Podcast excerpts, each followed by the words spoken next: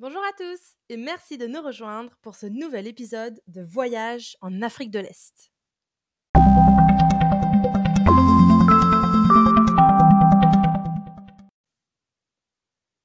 L'une des raisons principales pour se rendre en Tanzanie est l'envie de découvrir une nature encore brute et sauvage.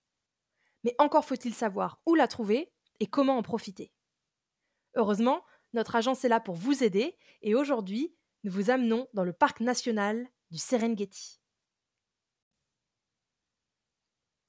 Serengeti. Si vous vous êtes déjà un petit peu renseigné sur la Tanzanie, vous avez forcément entendu ce nom. Et pour cause. C'est l'un des parcs les plus réputés de Tanzanie et le second parc animalier d'Afrique. Situé au nord du pays, sa superficie dépasse les 14 000 km et sa densité animalière les 4 millions d'individus. Cette profusion a fortement encouragé le développement de l'écotourisme dans le plus grand respect de cet écosystème unique.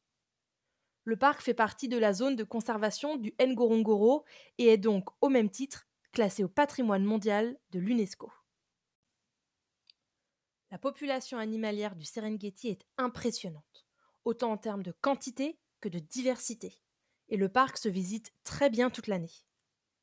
Mais s'il a une telle réputation, c'est avant tout lié à ces deux exceptionnelles migrations annuelles de zèbres, gnous et gazelles. Réfugiés au Kenya pendant les saisons sèches, des centaines de milliers d'animaux reviennent au Serengeti en même temps que la pluie, à la recherche d'herbes fraîches. C'est bien simple, il s'agit de la plus grande migration de mammifères au monde. Des photographes professionnels du monde entier s'y rendent tous les ans pour capturer ces moments magiques. Si vous souhaitez être témoin de cet incroyable spectacle digne des plus beaux reportages animaliers, il y a deux périodes à privilégier. La première, dans le sud du parc, entre fin décembre et début mars, avec un pic en janvier et février, car il s'agit des mois durant lesquels les antilopes donnent naissance, ce qui donne lieu à beaucoup d'actions avec les prédateurs qui en profitent pour chasser. La deuxième période, de mi-juillet à mi-octobre, avec un pic de mi-août à fin septembre, qui marque les traversées de la rivière Mara. La nage entre les crocodiles et les lions qui attendent de l'autre côté sont un gage d'une expérience exceptionnelle, mais âme sensible s'abstenir. Bien sûr, le parc abrite également en nombre les espèces du fameux Big Five, qui sont souvent très recherchés par les voyageurs, à savoir les lions, léopards, éléphants, rhinocéros et buffles. Mais ce n'est pas tout. Les girafes, babouins, guépards, hyènes, crocodiles et les nombreux oiseaux font aussi partie des habitants de la région. Pour profiter au mieux de cette richesse, lancez-vous dans une véritable journée de safari en 4x4 ou à pied.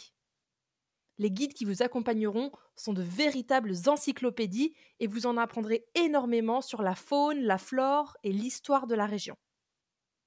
Et on ne peut pas mentionner l'histoire du Serengeti sans parler du peuple ancestral Maasai qui y vit. De leur mode de vie traditionnel, basé sur l'élevage, à leur rapport à la nature, en passant par des traditions bien préservées, ce sont des découvertes exceptionnelles qui vous attendent. Pour finir, Parlons logement. Plusieurs options sont possibles. Dans le parc national du Serengeti, une quinzaine de lodges pourront vous accueillir et la plupart proposent des suites sous forme de tentes plantées au beau milieu de la nature. Une expérience magique. Les budgets modestes préféreront loger à l'extérieur du parc. Les villes voisines proposent des petits hôtels et auberges parfaitement abordables. N'hésitez pas à vous rendre sur notre site voyage-afrique-est.fr pour profiter de nos meilleures recommandations. C'est tout pour aujourd'hui. On espère que cet épisode vous aura donné envie de découvrir les plaines majestueuses du Serengeti et on vous retrouve très vite pour la découverte d'une nouvelle région exceptionnelle. À bientôt.